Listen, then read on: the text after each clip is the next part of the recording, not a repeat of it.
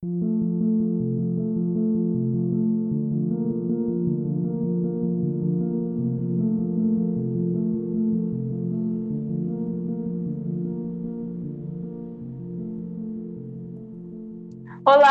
sejam bem-vindos a mais um episódio da Botica da Ilha.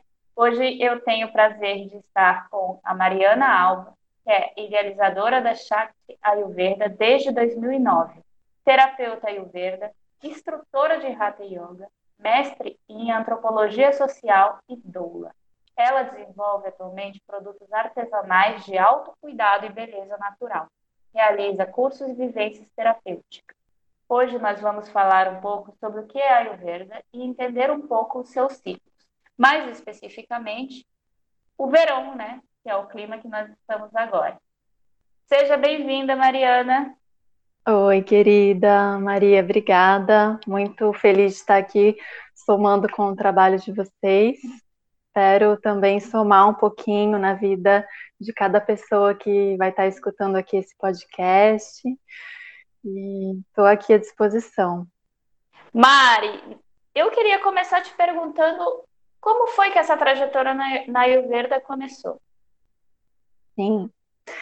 Bom, é, eu sempre fui uma pessoa buscadora e, e por um momento eu estava trabalhando na minha área de formação, que é o design, mas sempre parecia que faltava algo, sabe? E, e paralelo a isso, eu buscava coisas assim ligadas a, a coisas mais holísticas, é, autoconhecimento e tudo mais. E apareceu a Ayurveda na minha vida através de um ciclo de palestras, e aquilo parece que deu mais cor para minha vida, para minha alma, e eu falei, gente, o que, que é isso? Né? Isso foi em 2008. E, e, foi assim uma avalanche, foi um divisor de águas na minha vida que eu senti que esse era o meu caminho. E, e a partir de então, então é, surgiram algumas sincronicidades e eu já iniciei um curso perto da minha casa e depois fui para a Índia e, e, mergulhei totalmente nesse universo. E até estou até hoje assim, é bem especial. E a Ayurveda, na verdade, a gente pode ter um olhar ayurvédico para a vida, para tudo. Então eu trouxe a Ayurveda para minha vida e tudo começou a fazer mais sentido. E foi assim, não sei, foi muito rápido, foi muito especial e, e de repente eu estou aqui vivendo a Ayurveda desde 2008, praticamente, né, quando eu descobri. E, e enveredei também para outras áreas, né, que a Ayurveda a gente pode aplicar a Ayurveda em tudo. Isso que é bacana. Isso que eu ia te perguntar, porque para quem está chegando agora e está caindo de paraquedas, o que é Ayurveda? Qual é a definição? Qual é a história, né? Pois então, a Ayurveda é um é o primeiro sistema de saúde que existiu há milhares de anos atrás, vindo da Índia antiga, e, e é, é, a base assim desse sistema de saúde é a conexão com a natureza. Então, é esse olhar para a natureza, para os fluxos, para os ciclos, é esse olhar que bate e volta, sabe? Não é um olhar só para fora, é um olhar para dentro também. É uma ressonância harmônica. E, e a Ayurveda tem os registros tem vários registros aí que a gente tem à nossa disposição, ainda bem, né? Tudo em sânscrito, tem vários livros, e a gente tem acesso hoje em dia e consegue acompanhar esse conhecimento. É claro que é, um Ayurveda de dois mil anos, cinco mil anos atrás, talvez a gente não consiga aplicar agora, né? Com todos os detalhes ali, a riqueza de detalhes do, da, de todos os escritos, né? Mas, mas a gente consegue aproveitar muita coisa. Muita coisa se perdeu também. É, na Índia é, existem várias linhas de, de estudo assim da Ayurveda, né? É, e a gente consegue ter acesso a elas.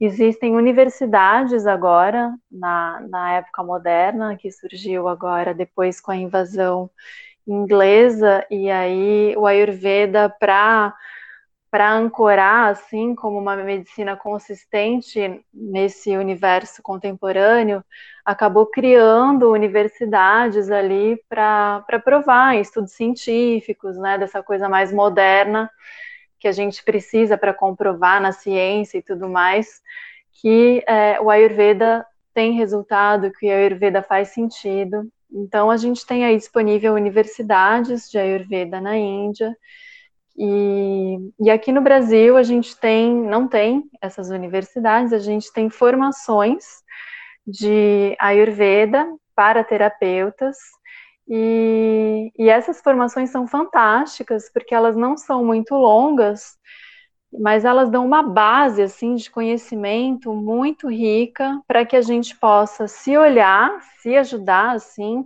ter um olhar mais autônomo da nossa própria saúde, ao invés da gente ser paciente, a gente se torna mais agente da nossa saúde, podendo ajudar outras pessoas também. Então, um terapeuta pode ajudar muita gente através dos cursos que a gente tem disponível aqui no Brasil e no Ocidente Eu ia até como te perguntar, assim, né, se a pessoa ela fica com vontade de fazer uma formação, né, se ela tinha que ir até a Índia. Como é que são esses cursos na Índia? São de muita duração? Você fica em retiro? É, como é? Como foi essa experiência para você estar na Índia? É, eu estive na Índia como consequência de um curso de terapeuta que eu fiz aqui no Brasil, foi uma formação anexa, né, para quem tivesse a disponibilidade de ir para lá. É, eu não fiz a universidade, é, não, me, não, me, tornei médica ayurvédica, né, me tornei terapeuta. E, e a medicina ayurveda lá na Índia, né, para você se tornar um médico, é uma formação longa, como as formações médicas aqui no Brasil, de 5 a 7 anos. Uhum. E, e atualmente é só lá que eu tenha noção, assim, que eu tenha conhecimento que existe nessas formações. E formações de Ayurveda existem no mundo inteiro hoje em dia, porque é, muita gente agora já tem conhecimento dessa, desse sistema de saúde e da eficácia que ele tem. E a gente tem disponível formações no mundo inteiro. E no Brasil, é, as formações elas chegaram mais ou menos assim, né? Não as formações, mas os primeiros é, conhecimentos, os primeiros precursores, assim, é, chegaram, não chegaram, né? Tem os brasileiros e tem os indianos que vieram. Mas foi mais ou menos que a Ayurveda começou a ser falado no Brasil na década de 80, 90, assim, sabe? Mais, mais na década de 80. E, e aí é, a medicina chinesa já era mais forte nessa época, né? Então as pessoas elas tinham mais contato com a medicina chinesa, tal. A Ayurveda era uma coisa assim, que que é isso? E é, mas aí, né? Com, com toda a eficácia dessa medicina, das práticas terapêuticas, esse olhar para a natureza, para si, é, começaram a, a, dar luz para esse conhecimento aqui no Brasil e hoje em dia está pipocando o curso por aí. E dá para escolher assim tem muitos disponíveis muitos profissionais bons nessa área muitos instrutores bons também. É, basta pesquisar bem por aí a trajetória de cada um para poder para poder é. escolher um curso isso é que bom, né? Porque mesmo sendo bem divulgado, muita gente ainda não entende, né? Para é. mim devia ser uma coisa assim que todo mundo devia estar tá antenado com o seu ciclo, porque até ganhar em qualidade de vida. Mas a Ayurveda, ela, ela, ela traz também essa ideia do micro estar equilibrado com o macrocosmo, né? O microcosmo e o, o macro. Eu queria que tu explicasse um pouquinho, né? O que cada um representa. Uhum. Então, o micro, ele representa a gente, o nosso micro-universo pessoal. E cada ser, ele é um micro-universo particular. Por, por isso que a Ayurveda olha cada pessoa como um ser único, né, de forma personalizada. Todas as análises são feitas de forma bem personalizada. E isso que, que traz, eu acredito, né, que eu sinto a riqueza dessa, desse sistema de saúde que envolve toda uma cosmologia, uma filosofia de vida e muito ricas. E é, o nosso micro, que é a nossa natureza essencial, ela ressoa com o macro, com a natureza externa, né, com esse universo que nos, que nos rodeia, que, que é permeado de ciclos, fluxos. Então, é, por exemplo, né, temos o ciclo dos dias, né, o nascer, o pico do sol, o pôr do sol, é, a noite, temos o ciclo das estações, temos os ciclos da nossa vida, os ciclos lunares. Então, é, existem muitos ciclos que permeiam a nossa vida e é importante a gente estar ligado a eles e, e fazer com que cada dia, cada momento, a gente faça um rito, né? Essa consagração também, essa conexão espiritual, um rito ali de, de vivenciar aquele momento presente e, e fazer um rito de passagem também entre cada ciclo. Cada ciclo tem, tem uma energia, então a gente precisa se conectar com essa energia. E, e dentro dessa natureza rica do Ayurveda, a gente se conecta daí com os elementos, os cinco elementos: terra, água, fogo, ar e éter, que têm atributos, qualidades que a gente precisa é, estar a par para poder transitar dentro do conhecimento da Ayurveda. É, temos aí então os cinco elementos, temos os princípios vitais ou doshas que, que nascem assim dessa essência dos cinco elementos, que são Vata, Pitta e Kapha.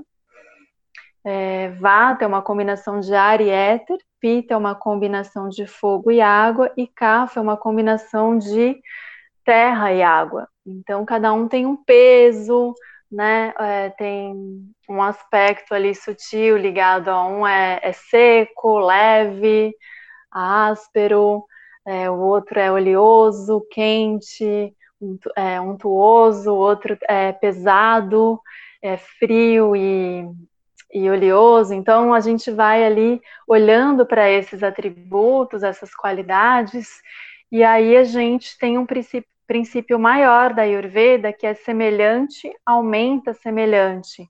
Então, por exemplo, no, no verão agora, né? Por exemplo, a gente está no verão e a gente tem uma pessoa que tem o dosha pita, o princípio vital pita presente ali bastante nela, na constituição dela, que é naturalmente quente.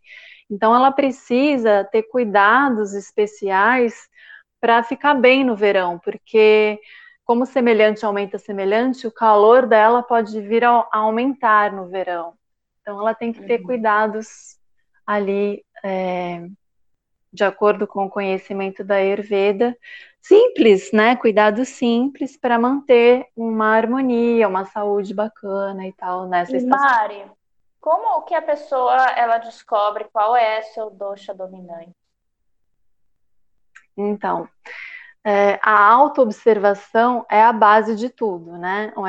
É, é claro que não dá para substituir você fazer um questionário de Ayurveda, desses muitos que tem por aí, ou ler um livro. É claro que sempre é bom pesquisar, sempre é bom questionar, e né, a gente, buscador, sempre está atrás do conhecimento.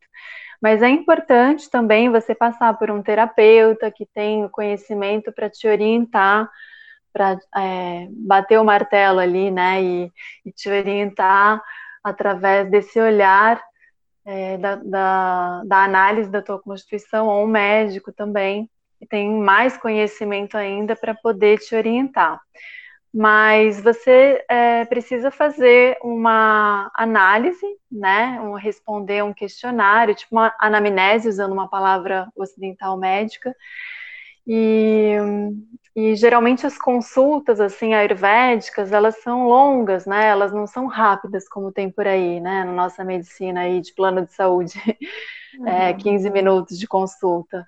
Elas são mais longas, tem uma conversa, você pergunta para a pessoa como que funciona é, o metabolismo dela, se ela vai no banheiro todos os dias, como que está o sono dela, como que está a fome, é, como que está o momento dela, que idade que ela tem, se é mulher, como é que está a menstruação, os ciclos dela menstruais, como que ela sente os ciclos dela.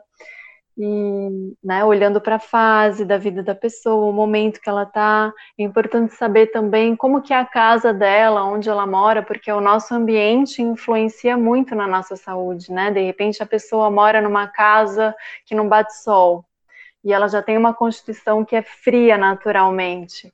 Aí, tipo, às vezes não adianta ela fazer nenhum tratamento que ela vai continuar morando naquela casa que às vezes a solução é sair da casa que ela mora, que uma casa que bata mais sol, enfim. Então a gente pergunta várias coisinhas, às vezes volta na infância da pessoa e, e pergunta também como que é a alimentação dessa pessoa, isso é bem importante. E aí a gente vai coletando as informações, olhamos a língua também, a pele, né, o brilho dos olhos, é, é, como que as, as as, as malas, né, as suor, fezes, urina, isso é bem importante.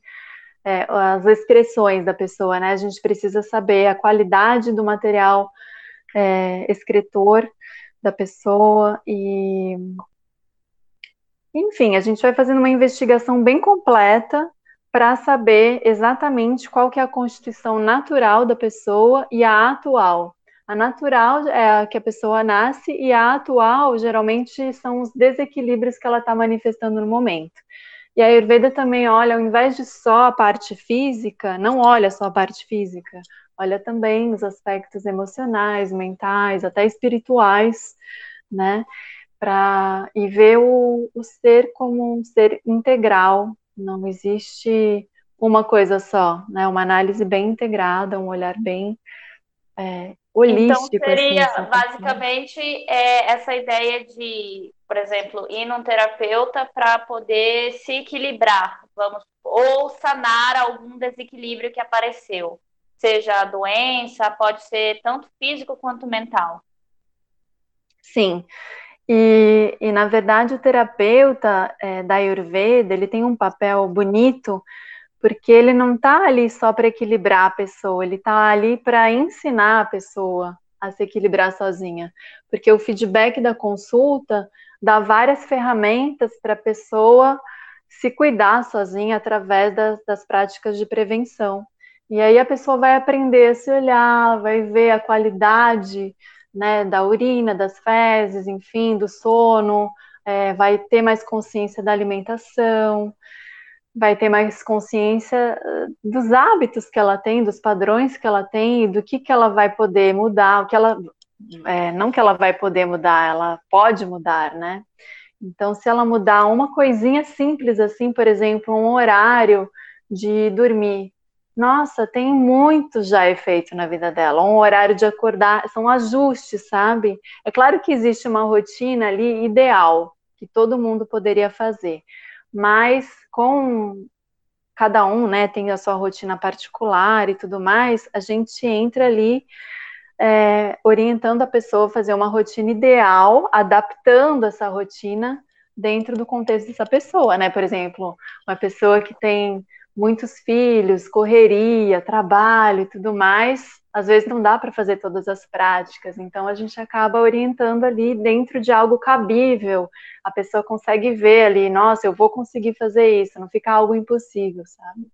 Mari, eu queria que você nos contasse um pouquinho mais sobre os doxas, voltando um pouquinho, porque me, me deixou na dúvida, assim, a pessoa, ela, ela quando ela está sob influência de algum doxa, é mais ou menos como se fosse um tempero, né? Porque na verdade não pode ser só aquilo.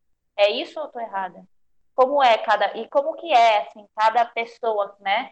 É, do vata, pita, kapha, quais são essas características primárias que dá para perceber, assim, falar um pouquinho. Sim, sim. Então, através da consulta, aí a gente consegue fazer um, um diagnóstico, né? Olhando uma palavra, usando uma palavra biomédica, a gente consegue fazer um diagnóstico ali é, da constituição da pessoa. Então, existem é, três doxas ali, Vata, Pita e Kapha, que são esses princípios vitais que regem o, tudo, né? É, e o nosso organismo também, que é um composto ali, uma sinergia desses cinco elementos, e eles têm características. E a gente tem os três de forma misturadinha dentro da gente, como um código de DNA. Então, se os nossos pais têm doxas específicos, provavelmente a gente vai ter também doxas parecidos com, com os deles também. Mas ao longo da vida, a gente, com a nossa trajetória, enfim, a gente acaba é, adquirindo desequilíbrios, porque os doxas eles têm a qualidade do equilíbrio e desequilíbrio, tudo, são os opostos, né? A gente vive num mundo polar. Então a gente tem as coisas positivas do dosha e as negativas. Então, vamos supor uma pessoa, ah, e não existe uma pessoa assim, por exemplo, tem a combinação dos três, né? É, existem pessoas tridosha, a gente consegue ver ali que tem pessoas que têm características dos três doshas de forma harmônica.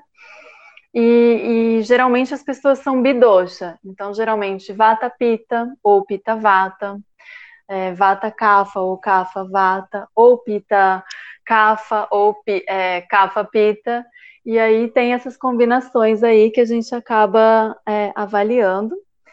E, por exemplo, uma pessoa que tem um predomínio mais vata, é, independente de que seja vata pita ou vata kapha, ela vai ter uma estrutura física mais mais enxuta, assim. Ela vai ser uma pessoa mais leve. Ela vai ter as extremidades mais frias. Ela vai ter uma energia meio errática. É, então, é, por ela ser mais leve, ela precisa de uma estrutura ela precisa é, equilibrar com a energia oposta. Ela vai precisar ali ter uma alimentação que tenha mais estrutura, comer mais raízes, é, fazer práticas de yoga, por exemplo, que deem mais aterramento para ela, mental, então fazer práticas mais no chão mesmo, sabe? Práticas mais tranquilas, fazer pranayamas também que harmonizem a mente, porque por ela ser mais leve, ela tende a desequilibrar um pouco a mente, o mental. Então, são pessoas ali mais magrinhas, que precisam ali de uma estrutura em vários níveis para ela estar em equilíbrio. A pessoa que tem uma predominância mais pita, independente de ser pita vata ou pita kapha, ela vai ter um fogo interno, um metabolismo mais forte e ela vai ter uma estrutura mais mediana, vai ter mais é, tecidos ali, então presentes, é, mas de forma mais mediana, no sentido de ter mais músculo, vai, vai ter mais facilidade de ter mais músculo, por exemplo. Pita pode engordar com facilidade, mas consegue emagrecer com facilidade também. Vata, né, o doce anterior que a gente estava falando, ele tem mais facilidade para perder peso do que ganhar. É aquela estrutura mais enxuta. E então Pita vai ter ali uma constituição que, que o metabolismo dele vai ser mais potente, né? E ele vai estar, tá, vai ser uma pessoa que tem mais cor no corpo, é, tem mais fome também, por ele ter um metabolismo mais potente, ele vai ter mais fome, então a gente é, tem que cuidar com essas pessoas porque elas podem comer muito rápido e ter pouca absorção e ter gastrites, todas as ites. Daí tem os desequilíbrios do dosha, né? Que não, eu estou falando de forma bem assim aleatória, solta, mas existem bastante particularidades das qualidades e desequilíbrios de cada um. É, estamos o... dando uma pincelada. É, uma pincelada, porque é, é um universo. É, imagina, nossa, eu brinco assim que a Ayurveda é um conhecimento para várias vidas e, e não dá para resumir assim, são, é muita informação, muito conhecimento que eu honro e tenho muito cuidado para falar e, e, quero que vocês que estão ouvindo também, né, qualquer dúvida que vocês tiverem, é lógico, vocês podem perguntar para mim, mas pesquisem, sabe? Pesquisem, pesquisem sempre. E voltando, daí a Constituição CAFA é aquela que, que ela tem mais estrutura, é aquela pessoa que tem aqueles ossos pesados, aquela pele grossa, sabe? Aquele cabelo é, grosso também, meio oleoso, aqueles olhos brilhantes. tem mais facilidade para engordar, então essa pessoa sempre está meio que brigando com a balança e, e, tem um metabolismo mais lento. A fome dessa pessoa é, chega a ser constante, mas ela confunde um pouco com uma fome mais emocional. Não chega a ser uma fome tão física assim, sabe? Vata já esquece de comer porque é muito mental e criativo e está fazendo mil coisas e acaba esquecendo dessa de manter a estrutura básica ali do corpo. Eu estou falando num extremo, tá? Nos uhum. bem extremos, assim. Pita já é aquele que, que tem fome e quando não tá ali comendo nas horas certas fica de mau humor e, e aí começa a dar problemas gástricos e tudo mais.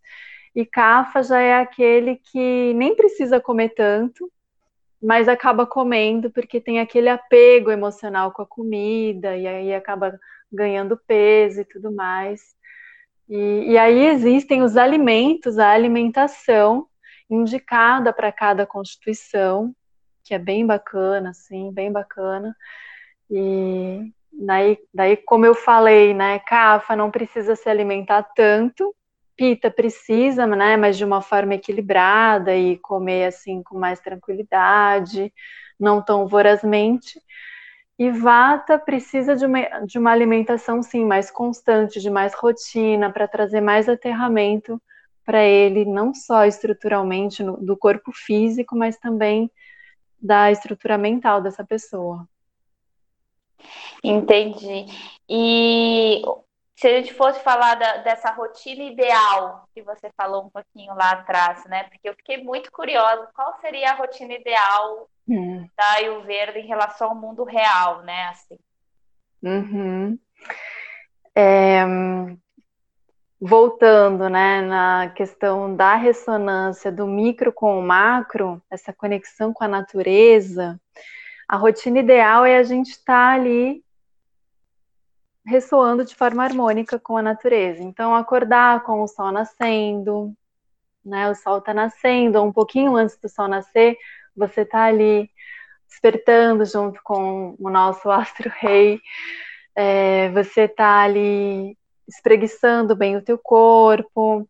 É, durante a noite a gente acumula é, algumas toxinas, né? A gente acorda com a boca meio uma necessidade de lavar, né? O olho, boca, nariz. Então é importante a gente lavar, fazer uma lavagem do, do, dos olhos, né, do nariz, da boca. A gente pode tomar um copo de água morna para ajudar a eliminar essas toxinas que acumularam durante a noite. A gente pode raspar a língua, que é através da boca, é o início da nossa digestão. Então, a língua mostra muita coisa ali também durante a consulta, né? Ao olhar para a língua de uma pessoa, a gente consegue ver várias, vários sinais e naturalmente a gente acaba é, acumulando uma saburra na língua da noite para o dia, que é importante a gente raspar.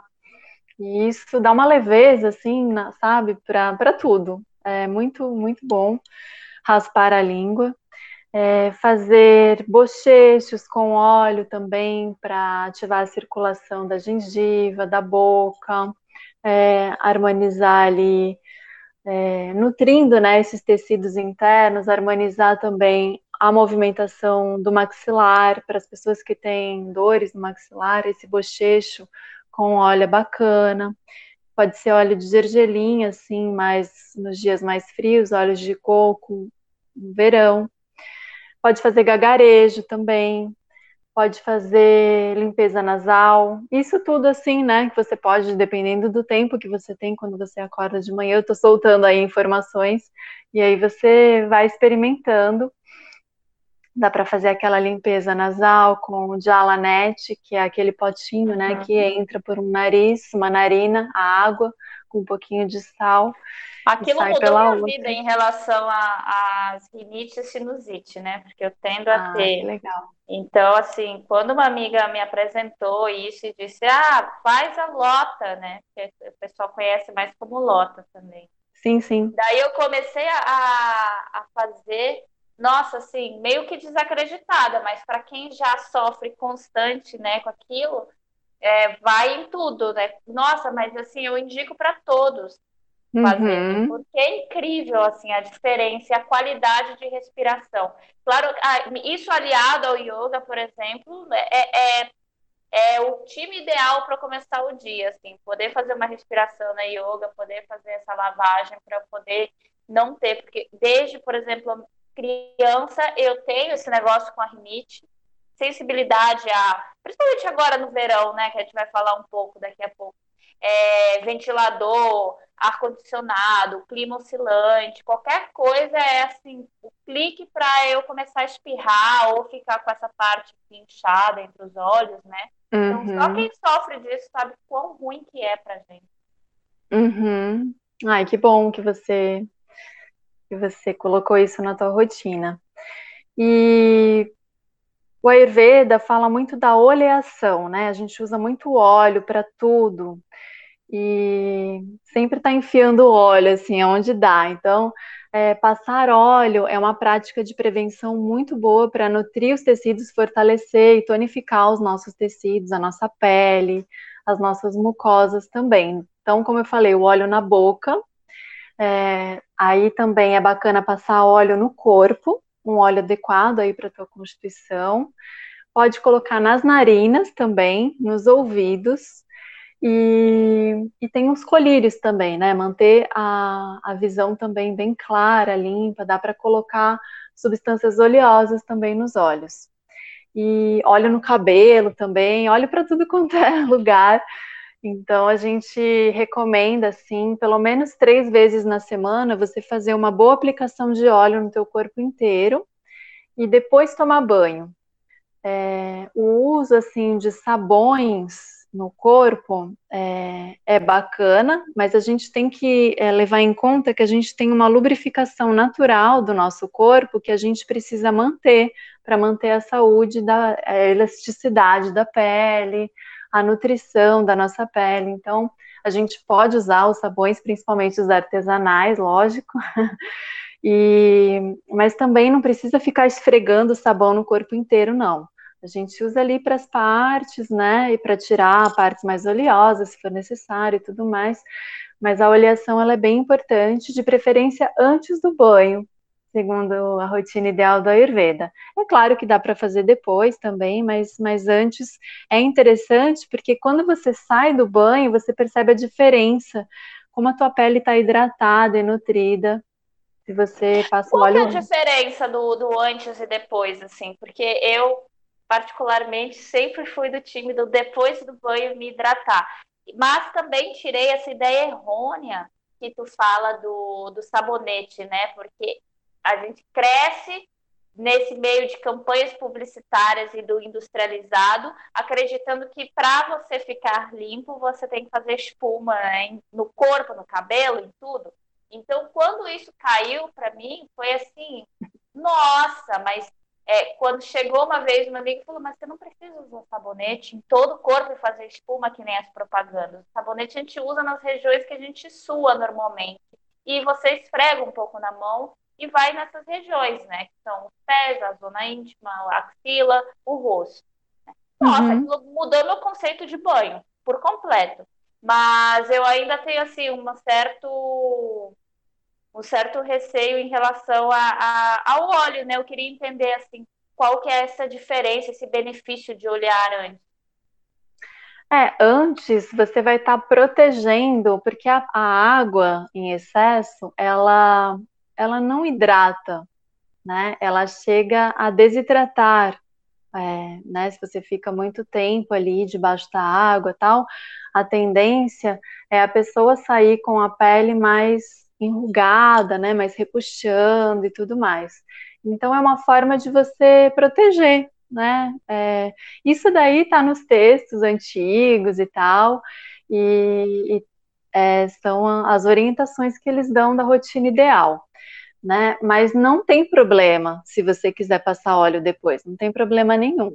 Mas eu acredito que a eficácia ali de nutrição ela se dá passando óleo antes. Não sei, eu recomendo que você, né, que está escutando aqui a gente, experimente fazer isso, né? Passa óleo antes De preferência, sim, é, pode ser morninho. É claro que no verão não tem necessidade de ser um óleo morno a banho-maria, mas no inverno é muito bom assim para dar uma aterrada na energia e, e, te dar, manter um centro assim, sabe, para você começar o dia bem conectado, bem aterrado.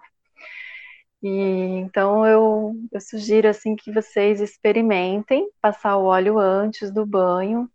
E assim, não precisa passar muito não, tá? É uma quantidade ali que caiba ali um pouquinho na tua mão.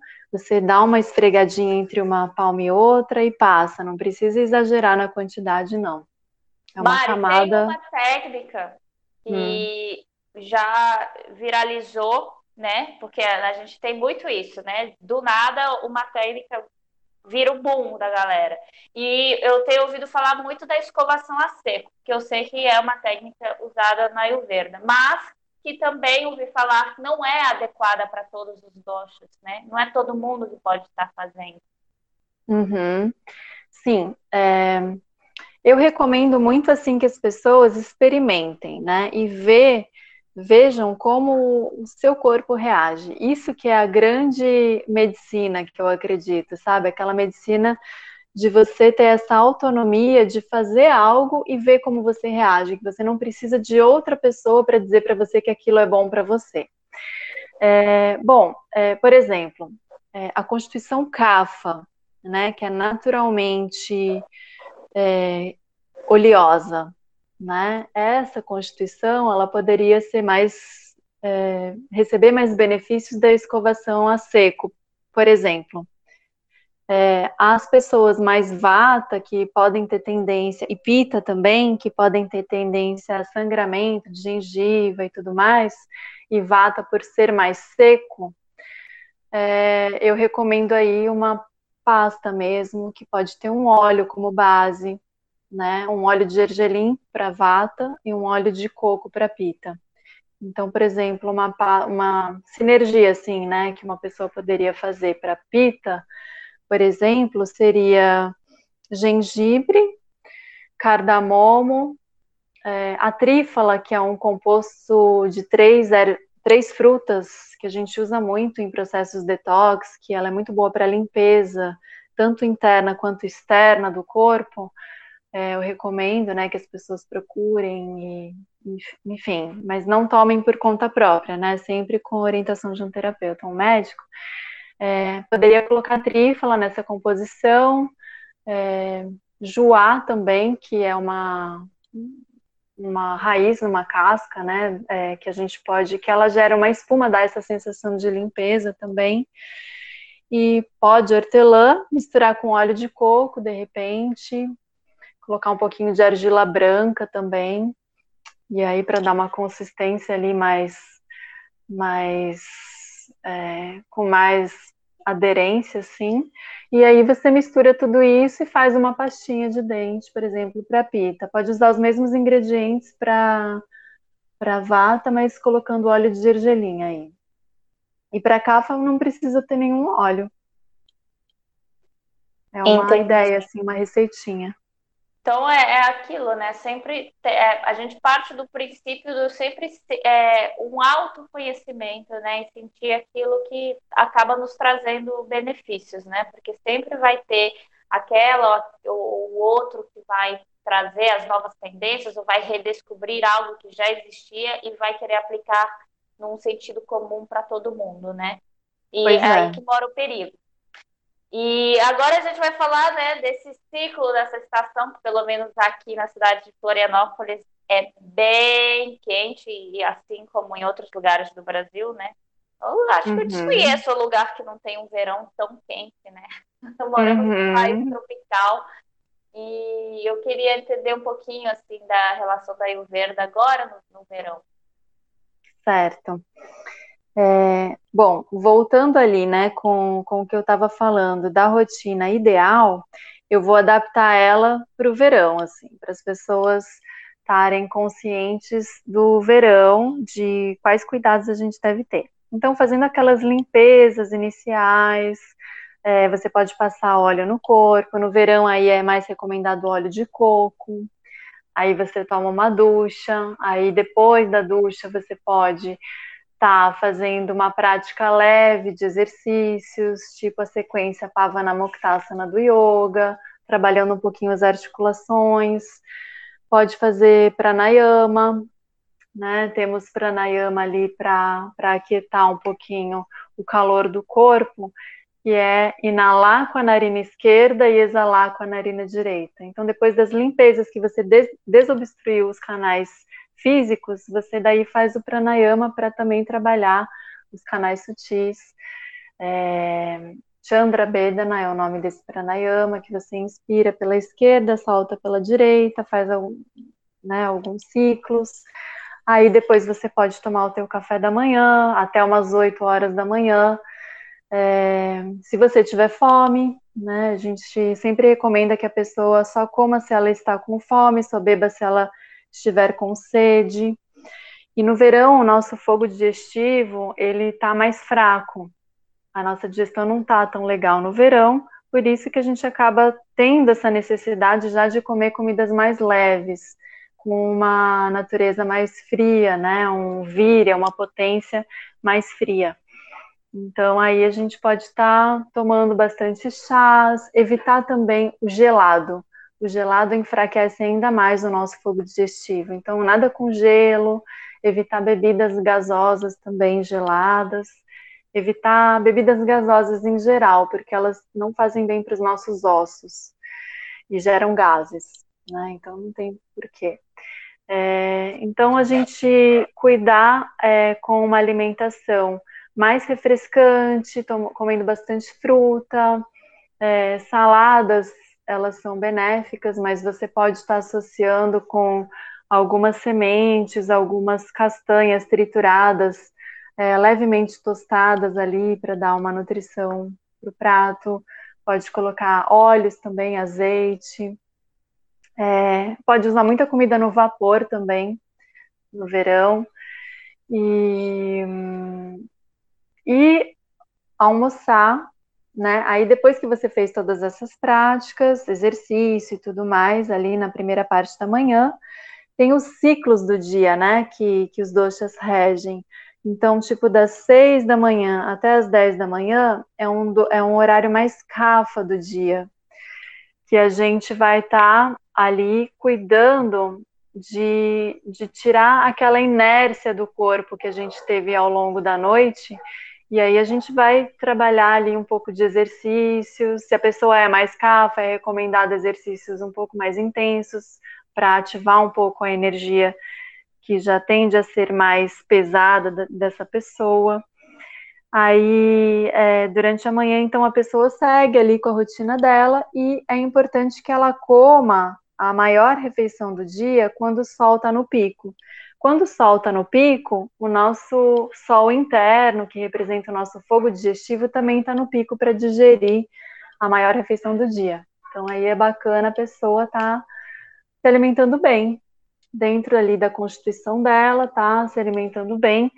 É importante é, a gente comentar que quando a gente junta as duas palmas das mãos ali e forma uma conchinha, é a quantidade ideal de alimento que a gente deve ingerir e a gente deve preencher é, dentro dessa, dessa quantidade ali, é, a gente não deve ultrapassar demais. É, deve ter um pouquinho do elemento ar ali para ajudar esse ar, a energia né, do ar, a circular para que você consiga ter uma boa digestão e deve ter um pouco de água também. A gente pode beber ao longo da refeição. E, é, né? Porque as pessoas geralmente falam, ah, você não pode beber nada enquanto você come. Mas tomar pequenos goles de um chazinho, morninho, tranquilo, vai ajudar você a assimilar melhor o alimento.